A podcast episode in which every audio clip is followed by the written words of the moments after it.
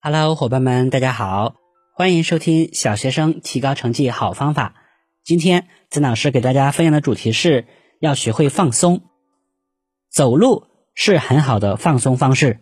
若是读不进去书的时候，就可以离开座位走一走。在走路的时候，全身的肌肉会得到放松，也会有较舒服的感觉。当感觉到舒服时，也会有帮助记忆的效果。在走路的时候，也可以想些美好的事物，也可以深呼吸，或是思考一些坐下来学习时想不出来的问题。放松时其实是很好的解题时刻。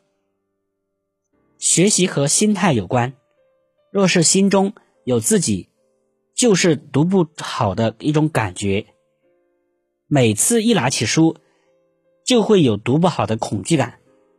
那就把书读好的可能性也就降低了。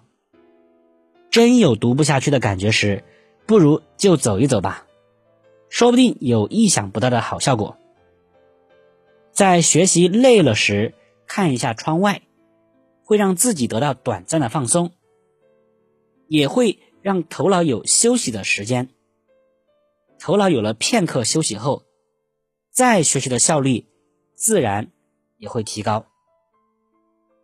每隔四十到五十分钟，一定要让眼睛离开课本，看一下窗外，这样就不会太疲劳，也不会没过多久就累得想睡觉。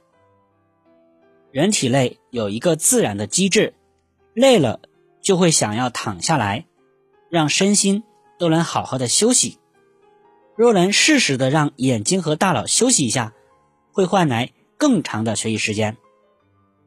就算窗外没有美丽的风景，摆一盆花欣赏一下也好，让眼睛能有短暂的休息，会有比较好的学习效果。好，以上就是今天曾老师分享内容，感谢你的收听，再见。